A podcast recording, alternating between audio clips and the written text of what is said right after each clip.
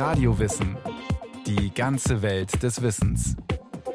Ein Podcast von Bayern 2.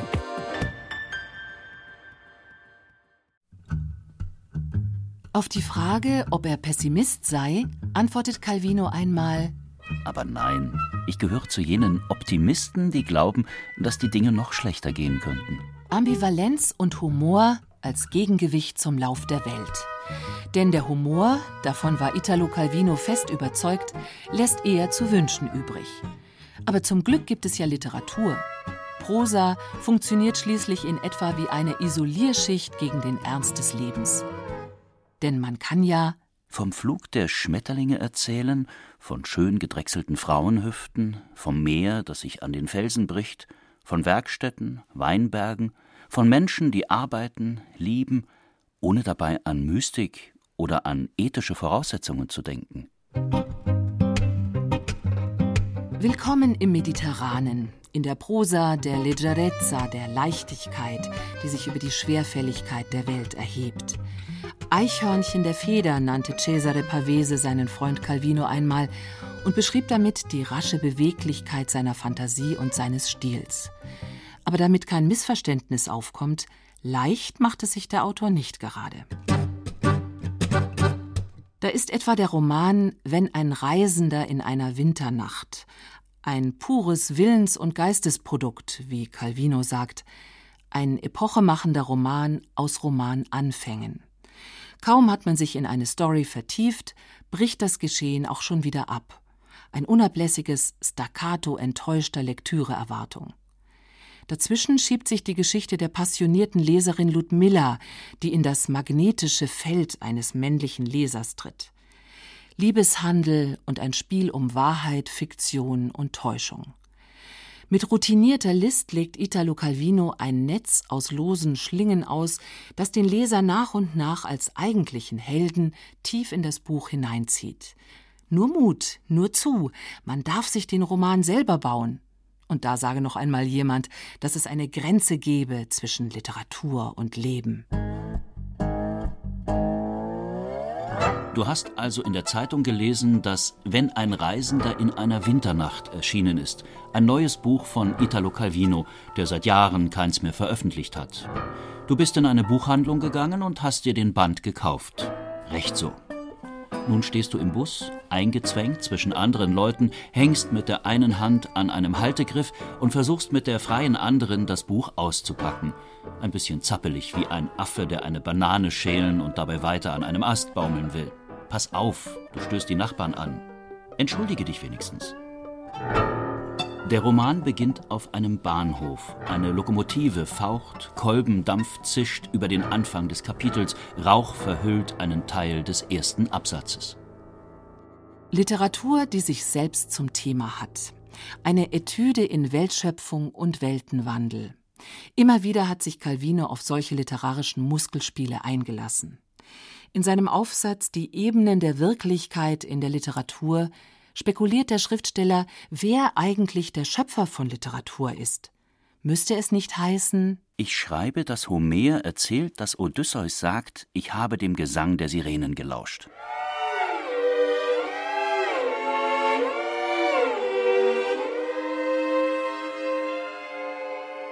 Literatur ein Labyrinth, in dem sich der Autor verflüchtigt.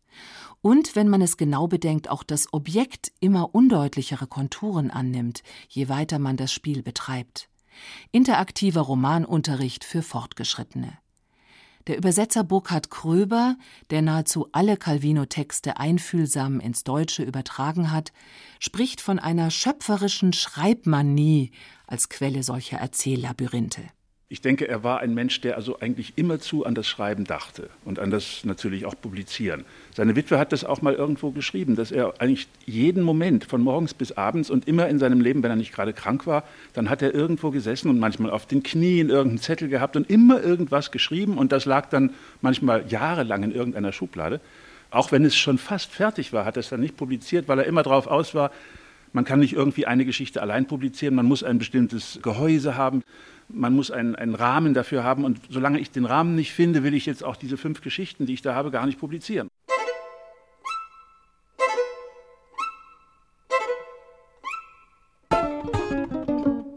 Calvino war ein Skeptiker und zugleich ein Romantiker. Einer, der an der Unverstehbarkeit der Welt leidet, an dem unendlichen kalten Universum.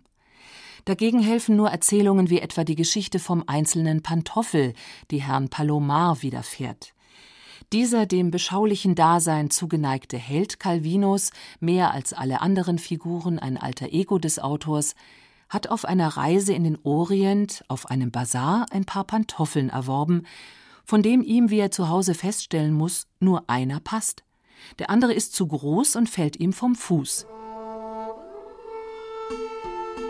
Vielleicht geht jetzt gerade ein anderer mit zwei verschieden großen Pantoffeln durch jenes Land, denkt Herr Palomar, und sieht einen hageren Schatten durch die Wüste hinken, mit einem zu weiten Pantoffel, der ihm bei jedem Schritt abgleitet, oder mit einem zu engen, der ihm den Fuß abschnürt. Herr Palomar beschließt, die beiden verschieden großen Pantoffeln weiterzutragen, aus Solidarität mit seinem unbekannten Unglücksgenossen, um diese so seltene Komplementarität lebendig zu halten, diese symmetrische Spiegelung hinkender Schritte über Kontinente hinweg.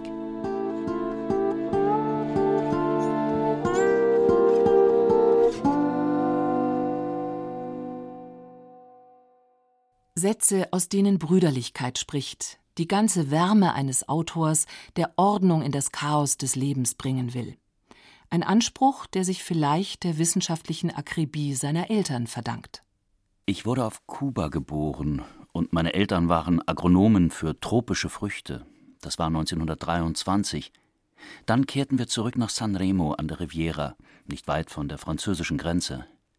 Sie waren sehr wissenschaftlich orientiert und mein Vater experimentierte damit, auf unserem alten Familiensitz Avocados und Grapefruits anzubauen. Wahrscheinlich hätten die Eltern es gerne gesehen, wenn ihr Sohn auch den Weg des Biologen eingeschlagen hätte.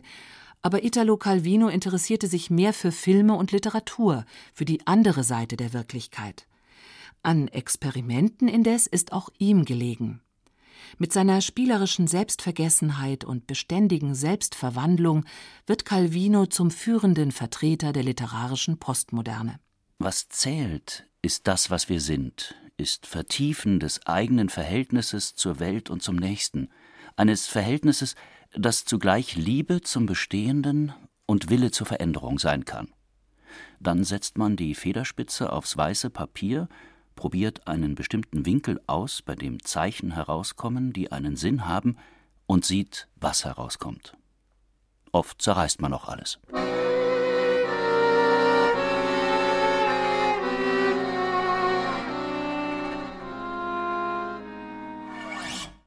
Als Jugendlicher verbringt Calvino seine Nachmittage in Sanremo meist im Kino. Hollywood-Filme begeistern ihn und beflügeln seine Fantasie mit ihrer ganz anderen Dimension der Welt. Das Elternhaus ist streng, aber intellektuell offen. Zum Faschismus hält man sich in großer Distanz. Der Vater nimmt die beiden Söhne oft mit in die Berge, wo er bescheidene Ländereien unterhält. Der Panoramablick auf Himmel und Meer, der Blick auf die Welt aus der Vogelperspektive wird zu einer prägenden Erfahrung. Die Form der Welt, schreibt Calvino später, sei für ihn schräg wie ein Hang, mit unregelmäßigen Höhenlinien, Vorsprüngen und Vertiefungen, denn ich fühle mich gewissermaßen immer wie auf einem Balkon an eine Brüstung gelehnt, und ich sehe das, was die Welt enthält, sich rechts und links in verschiedene Richtungen ausbreiten. Über andere Balkone und höher und tiefer gelegene Ränge des Theaters dessen Proszenium sich zum Leeren hin öffnet, zum Streifen des offenen Meeres unter dem von Winden und Wolken durchzogenen Himmel. Der Hochsitz der Distanz. Man ist da dem Versprechen absoluter Freiheit vielleicht ein bisschen näher. 1941 geht Calvino nach Turin und studiert einige Semester Agrarwirtschaftswissenschaften. Als ihm zwei Jahre später die Einberufung in den faschistischen Militärdienst droht, taucht er in den Untergrund ab und versteckt sich in Sanremo. Der junge Student ist überzeugter Antifaschist und schließt sich der Kommunistischen Partei Italiens an. Zusammen mit seinem jüngeren Bruder Floriano kämpft er mit den Partisanen in den ligurischen Bergen gegen das Mussolini-Regime und die deutschen Besatzer. Erfahrungen, die Calvino nach dem Krieg in seinem ersten sofort erfolgreichen Roman Wo Spinnen ihre Nester bauen verarbeitet. Der Roman folgt noch ganz den Gesetzen des Neorealismo und erzählt aus der Perspektive eines Jungen den Kampf der Resistenza dicht an der Wirklichkeit. Als ich anfing zu schreiben, war der kategorische Imperativ jedes jungen Schriftstellers die Pflicht, seine eigene Zeit darzustellen. Doch Calvino hat grundsätzlich anderes im Sinn. Fakten hängen wie Bleigewichte an seinen Texten. Sie verbarrikadieren das Grenzenlose seiner Weltlust, sie bremsen den schwirrenden Flug seiner Fantasie. Die Literatur muss sich maßlose Ziele setzen. Das ist Calvinos Credo. Und das führt nicht nur bis zum entlegensten Sternennebel von Mikro- und Makrokosmos, sondern bis hin zum Urknall. Burkhard Kröber Er hatte zwischen allem anderen, was er so experimentiert hat, ja so eine Art durchgängige Erzählhaltung, die er in seinen Cosmic Comics dargestellt hat. Also 29 solche Geschichten hat er veröffentlicht. Die sind meistens nur so sechs, sieben, acht Seiten lang. Und jedes Mal ist es so, dass immer dieselbe Erzählerfigur ein Ich-Erzähler etwas erzählt aus seiner Erfahrung und dieser Ich-Erzähler ist eben das Besondere, der hat immer schon existiert. Der hat das gesamte Universum sozusagen aus eigenem Erleben mitgemacht. Der war schon beim Urknall dabei und erzählt so wie ein alter Onkel, der viel in seinem Leben erfahren hat, seinen Enkelkindern so erzählt, ich will euch mal sagen, wie es damals zuging als. Und mit diesem Modell hat Calvino dann also praktisch das ganze Universum immer wieder neu beleuchtet und immer wieder auch Philosopheme mit eingebaut, philosophische Gedanken. Ja, und diese Cosmic Comics, das war ja auch sein Wort dafür. Cosmic Comics, also kosmische Comic-Geschichten, ne, die hat er sein Leben lang immer geschrieben. Und das konnte Calvino mit seiner unglaublichen Fantasie.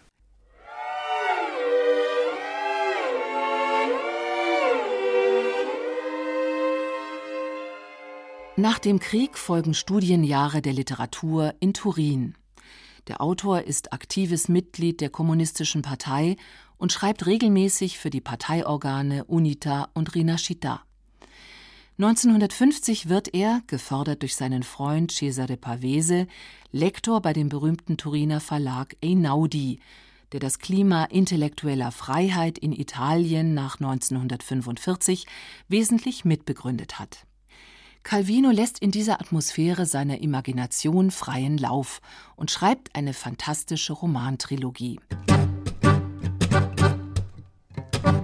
Von Zerrissenheit und Selbstentfremdung erzählt das Buch Der geteilte Visconte.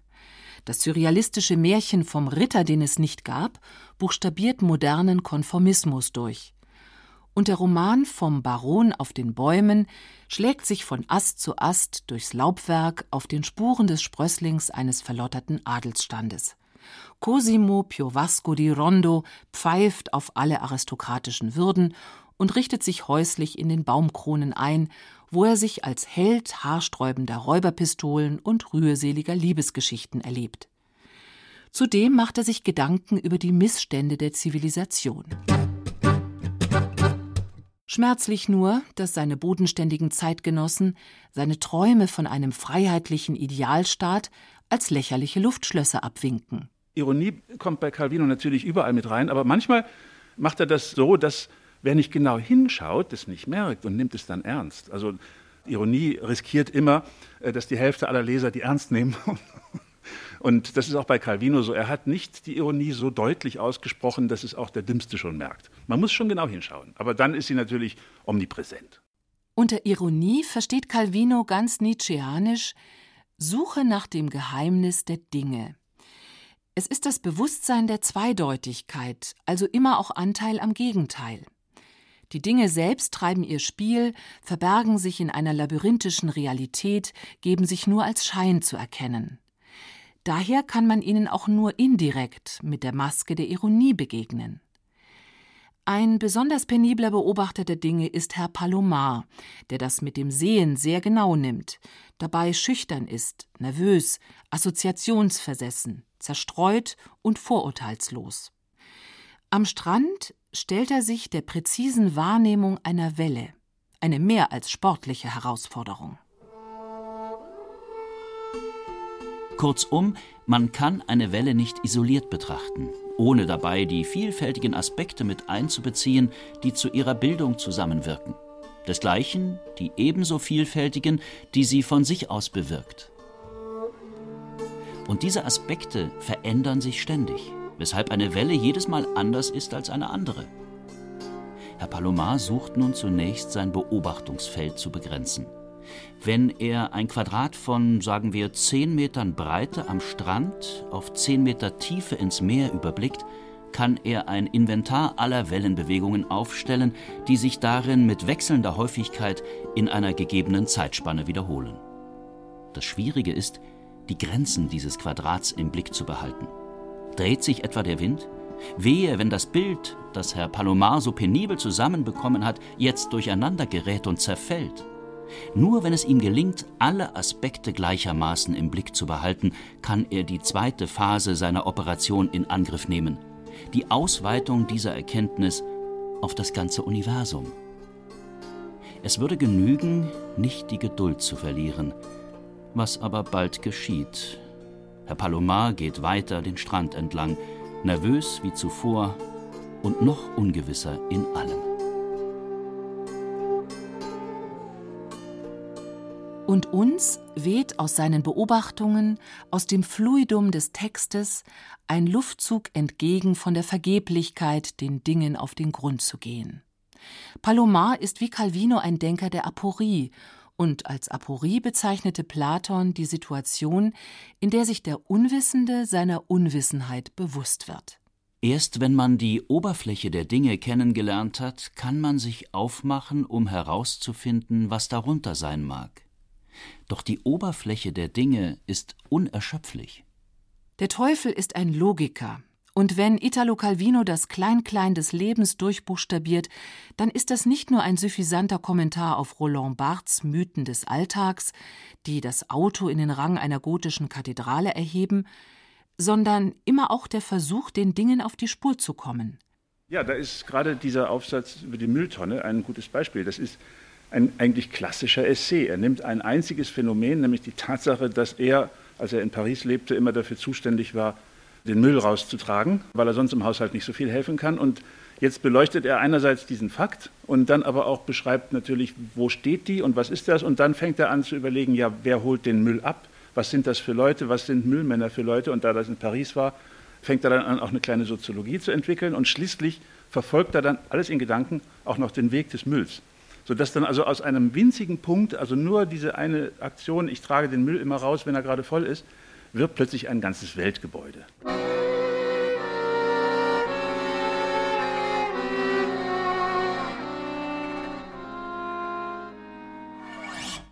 Freunde und Kritiker etikettieren Calvino denn auch oft als Zauberer. Die Jahre 1967 bis 1980 lebt der Autor, in der Zwischenzeit verheiratet mit der argentinischen Dolmetscherin Esther Singer, in Paris. Er führt das Dasein eines Eremiten, wie er später einen autobiografischen Text betitelt, und verlässt so gut wie nie sein Arbeitszimmer. Nur die literarischen Zirkel der französischen Hauptstadt interessieren ihn, in denen der Strukturgedanke kursiert, das heißt die Austauschbarkeit, Auflösung und Neuzusammensetzung der Elemente. Vor allem die Gruppe um Georges Perec und Raymond Queneau hat es ihm angetan, die sich Ulipo nennt, eine Abkürzung für Werkstatt für potenzielle Literatur. Er war nicht Mitglied, aber er war sozusagen ein freundlicher Beobachter. Und die französischen Ulipo-Leute haben es immer geschätzt, wenn er kam und sich da hinsetzte. Und die haben ihn mal genannt, den ironischen Gast. Er saß dabei, hat immer freundlich genickt und hat dann aber seine eigenen Ulipo-Experimente gemacht. Also mit Sprachspielen, mit Wortverdrehung, mit Anagrammen etc. Das hat ihm einen heiden Spaß gemacht. Die Fantasie als Repertoire des Möglichen, des Hypothetischen. Noch jedes Mal, wenn Calvino die Portale seiner Romane und Texte eröffnet, die alle in Italien spielen, haben wir es mit intellektuell hochgetunten, komplizierten Konstrukten zu tun, mit Geschichten, Sinnbildern und Spiegelungen für Fortgeschrittene. Da ruft beispielsweise einmal ein Mann vor einem Haus stehend nach Theresa in den oberen Stockwerken. Ein Passant kommt rufend zur Hilfe. Theresa! Im Nu ist die Straße voller Menschen, die alle nach Theresa rufen. Es klang sehr gut. Allerdings antwortet niemand. Eine Theresa, bekennt der erste Rufer, gebe es gar nicht in jenem Haus. Man könne auch etwas anderes rufen. Darauf Italo Calvino durch den Mund eines weiteren Rufers: Wir können ja noch einmal Theresa rufen und dann gehen wir alle nach Hause. 1985 stirbt Calvino unerwartet im Alter von 61 Jahren an einer Hirnblutung. 15 Bücher hätte er da eigentlich noch schreiben wollen, aber auch so ist sein Erzähllabyrinth schon dicht genug, um sich aufs intellektuell Vergnüglichste in ihm zu verlieren und sich wiederzufinden.